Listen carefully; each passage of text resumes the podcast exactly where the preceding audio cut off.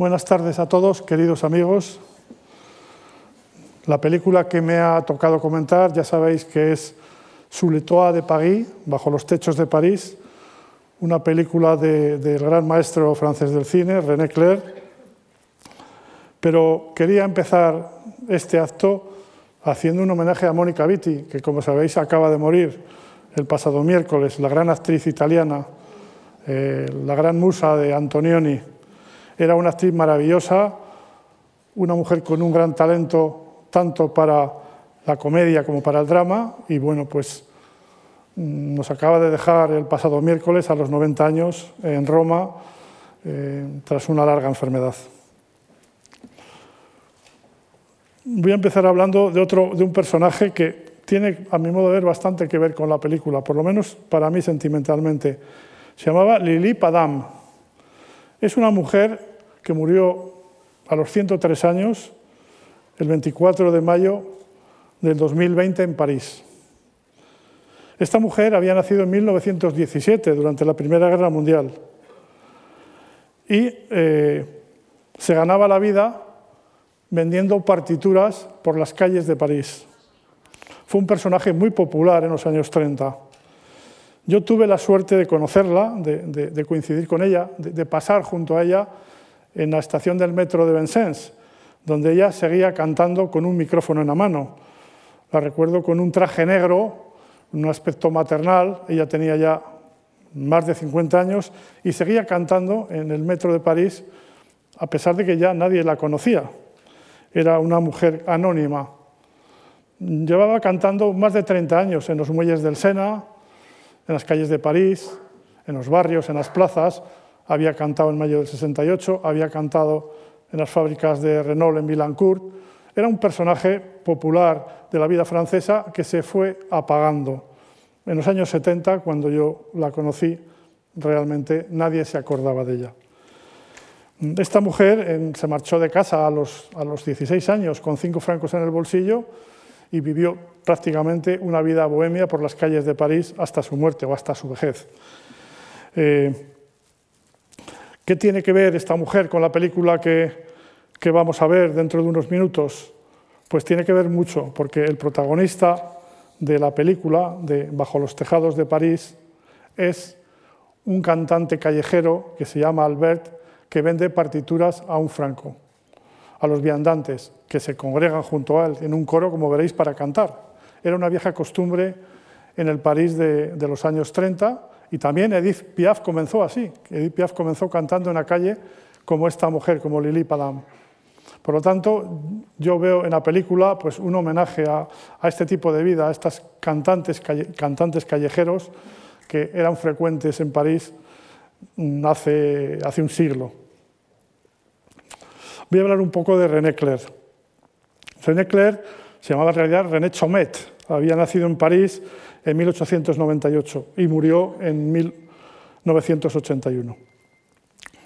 Se crió en, en Le Hall, en, el barrio de Le Hall, donde estaba el antiguo mercado de París. Algunos de vosotros os acordaréis de Le Hall, donde durante muchos años había un agujero, decían Letru. Allí luego se construyó un centro comercial y el centro Pompidou. Pero allí estaba el mercado de Leal, donde él nació. Por cierto, mm, un mercado muy bien descrito por Émile Zola en una novela que se titula El vientre de París, El vientre de París, una novela maravillosa que describe muy bien cómo era ese mercado. Pues en ese ambiente nació eh, René Clair. Eh, empezó trabajando como periodista, luego fue escritor de canciones para una cantante que se llamaba Damía y luego empezó a trabajar como actor en el cine mudo a partir del año 22 o 23. Ya eh, en esos años, en el 23 concretamente, empieza a escribir guiones y hace una película, un mediometraje que se llamaba París que duerme, París qui dort, que es una pequeña joya, una pequeña obra maestra. En 1924 eh, filmó una película titulada Entreacto. Eh, la película estaba basada en un texto de Francis Picabia, el escritor dadaísta, y la música era de Eric Satie. Entre acto fue un gran escándalo, fue mm, considerada por, el público y por la crítica como una provocación. Lo que se ve en la película es un cortejo fúnebre que pasea por las calles de París y mm, Claire intercala imágenes aparentemente inconexas o absurdas, como un guante de boxeo, un barco de papel, eh, un cañón. La película mm, fue acogida, como digo, con, indignación por los críticos, eh, lo que revela, digamos, el carácter provocador e inconformista de, René Clair. Mm, seis años después de esta película, Buñuel y Dalí hicieron Le Chien Andalou, el perro andaluz, que tiene una filosofía muy parecida. Por lo tanto, René Clair fue un adelantado de su tiempo. En 1930 filma Sur de París, que es una de las primeras películas hablaremos luego de ello, del cine sonoro francés. En el año 31 hizo Anula Liberté, Viva la Libertad, eh, una, otra, otra película muy influyente en el cine francés, que es una crítica del taylorismo y de la sociedad industrial. Se ve, por ejemplo, a los trabajadores en una fábrica, en una inmensa cadena de producción, eh, como, grandes piezas de un mecano. ¿no? Eh, evidentemente, Chaplin debió ver esta película y cuando hizo Tiempos Modernos eh, era obvia la influencia de René Clair.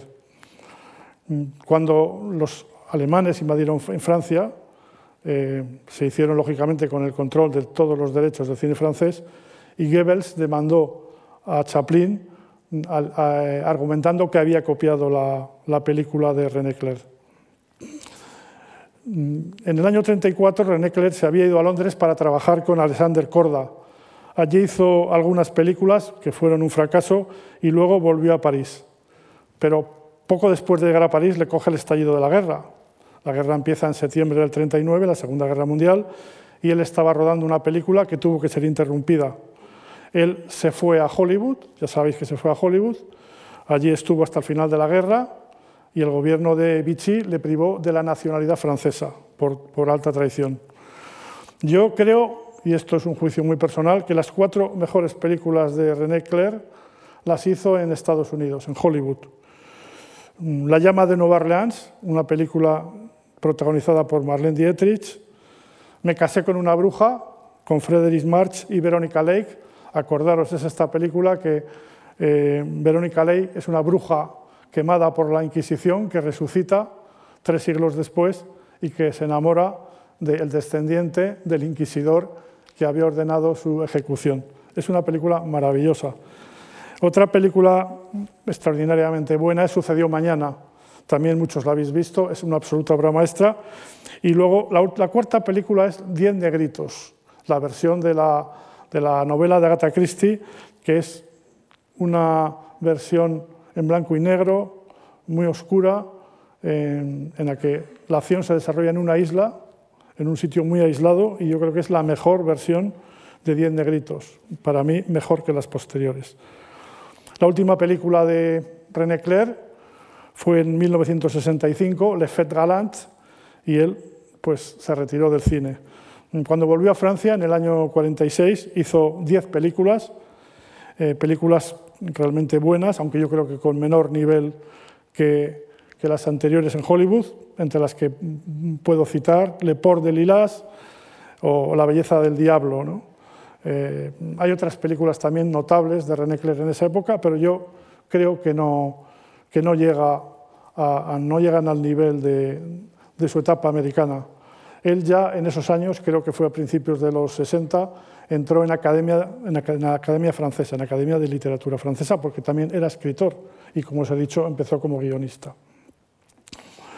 Esta película, Suletois de París, hay que enmarcarla en el nacimiento del cine sonoro. en el año 27, en 1927, se había estrenado El cantor de jazz, que fue la primera película de cine sonoro. El problema que tenía el cine sonoro era que no se había conseguido sincronizar la imagen con el sonido. Había habido experimentos fallidos, pero no se lograba la conexión, la sincronización entre la voz y la imagen. Ese problema pues, se solucionó en el año 27 en el Cantor de Jazz, que es, realmente la primera película verdaderamente de cine sonoro. El cine sonoro llegó a España en el año 28, igual que a París. En el año 28 ya se exhibieron películas de cine sonoro en, España, concretamente en Barcelona. En el, Cine Coliseum de Barcelona se estrenó una película que tuvo mucho éxito, en la que aparecían eh, las voces de conocidas actrices americanas como Clara Bow, como Norma Shearer, eh, etc. Entonces mm, la gente realmente quedó muy impresionada al ver a esas personas que hablaban. Aquí el precursor del cine sonoro en España fue Florian Rey que utilizaba un sistema que se llamaba Parlophone. las primeras películas de cine sonoro en España se estrenan en el año 30. Concretamente, en, Ciudad Lineal se estrenó una película que contaba eh, la vida de un payaso que, que, salía como protagonista y que contaba chistes. La gente realmente estaba maravillada por el nuevo arte sonoro. Sobre todo de París es una de las primeras películas del cine sonoro francés probablemente la tercera o la cuarta. Una película totalmente experimental. Es una película en la que vais a ver, mm, sin, no hace falta ser muy un experto en el cine para ver que Leclerc, René Clair no dominaba la técnica del sonido. Hay muchos momentos en que está filmando conversaciones, diálogos, en los que lo que se escucha es el acordeón o la música de, los cabarets, de los bares en Francia. Es decir, es que realmente él todavía no había aprendido a manejar el sonido ni a sacar todas las posibilidades. Por eso es una película experimental, una película pionera. Sur de París se estrenó en 1930 y hay dos protagonistas de la película, Albert, que es un cantante callejero, una persona que vende partituras eh, a un franco, a un franco viejo, eh, y, nos cuenta pues, una historia de las gentes comunes que viven en la ciudad. Eh, vemos una banda de, ladrones y de, estafadores que roban a los espectadores de Albert y vemos a la gente de la calle, vemos obreros, artesanos, personas mm, corrientes.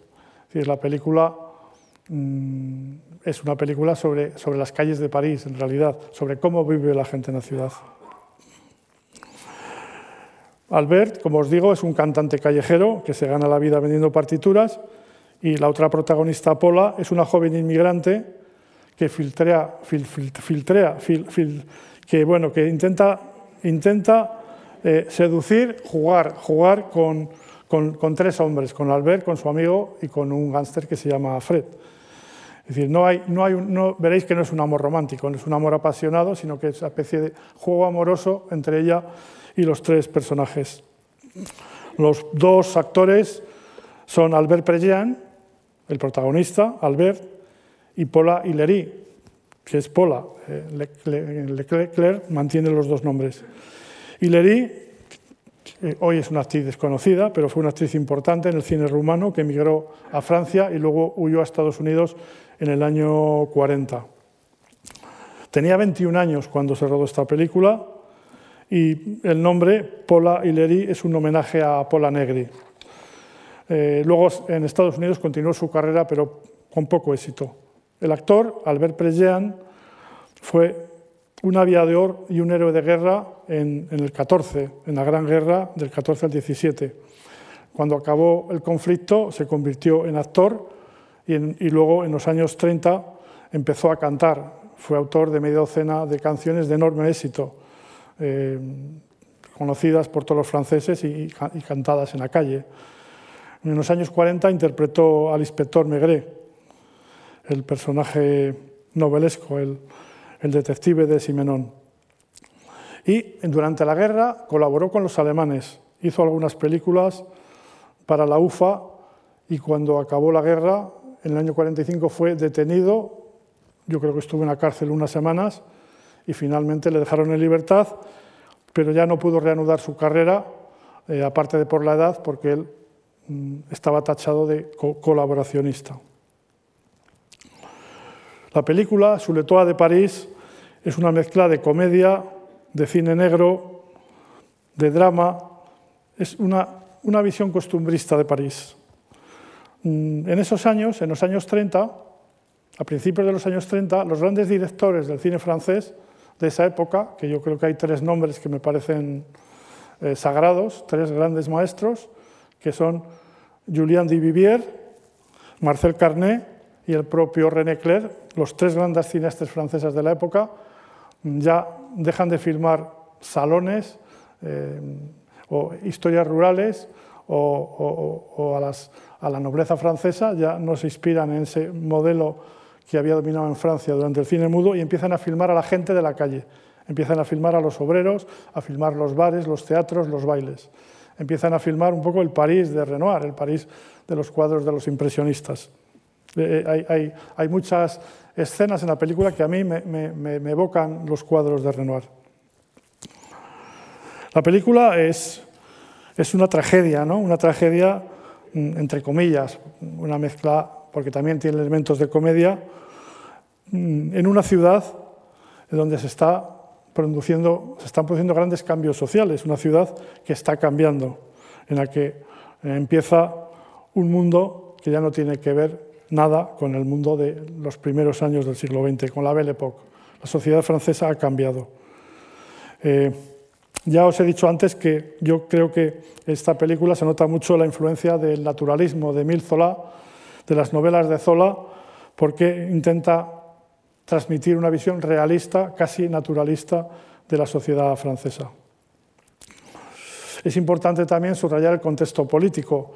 La película mm, se encuadra en lo que fue la Tercera República, que comienza en 1870 con el desastre de Sedán y el final del, imperio de Luis Napoleón, y acaba en 1940, cuando en la primavera de ese año entran los franceses a París. Y, evidentemente el gobierno francés capitula. Se, se crea posteriormente el régimen de Vichy. En esa época, en esos años, Francia, y ahora estoy hablando de, los, finales del siglo XIX, la primera década del siglo XX se produjo un gran crecimiento de la economía francesa. Francia se industrializó, dejó de ser un país rural para convertirse en una sociedad industrializada. Y eso provocó la emergencia de nuevas fuerzas políticas, por ejemplo el Partido Radical, pero también el Partido Comunista y los sindicatos. la vida política en Francia en esos años, en los años 20, estaba muy polarizada. Mm, desde el escándalo mm, del, famoso del caso Dreyfus, había una profunda fractura en la sociedad francesa entre la derecha, los partidos conservadores, mm, entre los cuales ejerció una gran influencia el ideólogo Charles Maurras, una figura muy importante, o también el nacimiento del populismo en esa época, de la mano del general Boulanger, la derecha y el populismo frente a la izquierda, frente a los sindicatos, el, Partido Socialista, el Partido Comunista, eh, la sociedad estaba fuertemente polarizada. Pues bien, mm, directores como René Clair tomaron claro partido por el bloque de la izquierda, por el futuro Frente Popular que se crea en el 35, pero cuyo embrión ya existía en el año 30 cuando se filma esta película. Por lo tanto, el cine de René Clair tiene un componente de, de denuncia social. Perdón. es un director implicado en, las luchas de la izquierda y en la lucha de los sindicatos pues, para conseguir una sociedad más igualitaria, para conseguir una mejora en las condiciones de los obreros, etc. Y ahora ya paso a hablaros del film. No me quiero extender mucho porque lo interesante es que veáis esta maravillosa película. El, film lo podemos ascribir dentro de lo que, se ha llamado el realismo poético, igual que podemos poner dentro de ese epígrafe a Carnet y a otros directores franceses, a Julien Duvivier también. El realismo político, que es una visión realista de los problemas sociales, pero mm, con un punto de vista poético, lírico, que está muy presente en toda la película que vamos a ver. Como os digo, mm, las escenas del film eh, nos muestran pues las casas de París, las calles, los tejados, los bares, es decir, el París popular de comienzos de los años 30. Eh, la primera escena Eh, empieza con un plano secuencia de dos minutos en el que la cámara con una grúa va descendiendo desde los tejados de París y nos muestra las ventanas, nos muestra cómo vive la gente y la cámara va descendiendo hasta la calle para centrarse en el lugar donde está cantando Albert con un acordeonista rodeado de gente. Es, eh, es realmente un comienzo brillante que nos sumerge en, en lo que va a ser la esencia de la película. Una cosa importante que os daréis cuenta es que esta película está rodada en interiores. Las calles de París y los edificios son un estudio, están hechas en un estudio. Es decir, René Clair no filmaba, no filmaba en esa época en, en exteriores. Es decir, eh, él yo creo que estaba muy influido por el expresionismo alemán, había visto las películas de Murnau y de Lange y daba mucha importancia, por ejemplo, a la luz y filmaba, él pensaba que la cámara se podía, podía captar mejor la realidad en un estudio y no en, en exteriores. Eso, por ejemplo, contrasta con, con, el cine americano. Por esos años, Kim Vidor filmaba sus grandes películas en la calle. Por ejemplo, El Gran Desfile es una película en que filma un desfile militar en la calle. La primera versión del Gran Desfile está hecha a primeros de los años 20 con una cámara doméstica. Kim Vidor, que es uno de los grandes realizadores de la historia del cine, filmaba en, siempre en exteriores, siempre que podía, como luego otros directores, como Fred Zinnemann, por ejemplo.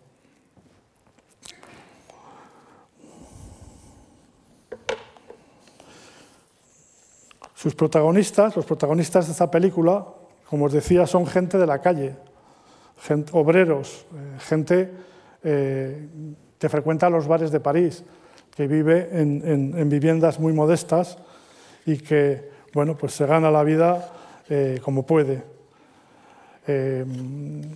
Por ejemplo, mm, cuando la cámara de, de René Clair entra en las casas, lo hace a través de las ventanas o sea, y nos muestra cómo vive la gente realmente. Nos muestra a la gente cenando, eh, durmiendo, nos muestra la gente en sus hábitos cotidianos. Hay, en la película hay un contraste claro entre el dentro y el fuera. Eh, las escenas están muchas veces tomadas desde el exterior. Hay una, fijaros, no os quiero adelantar nada sobre la película, pero hay un momento, una secuencia en que la cámara filma a través de un tragaluz. Se ve a Pola cómo se está quitando las medias y se ve eh, a Fred subiendo las escaleras, pero solo enfoca los zapatos, solo se ven sus pasos. Es decir, eh, a veces mmm, René Clair recurre a la elipsis, no nos muestra directamente a los personajes, sino que nos sugiere a través de planos fragmentarios o indirectos, como también como era tradición en el expresionismo alemán.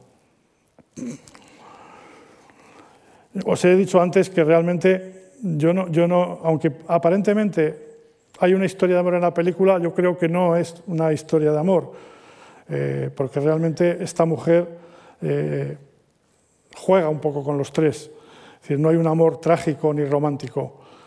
El, amor se presenta como una especie de algo galante, muy en la tradición francesa. Eh, es importante señalar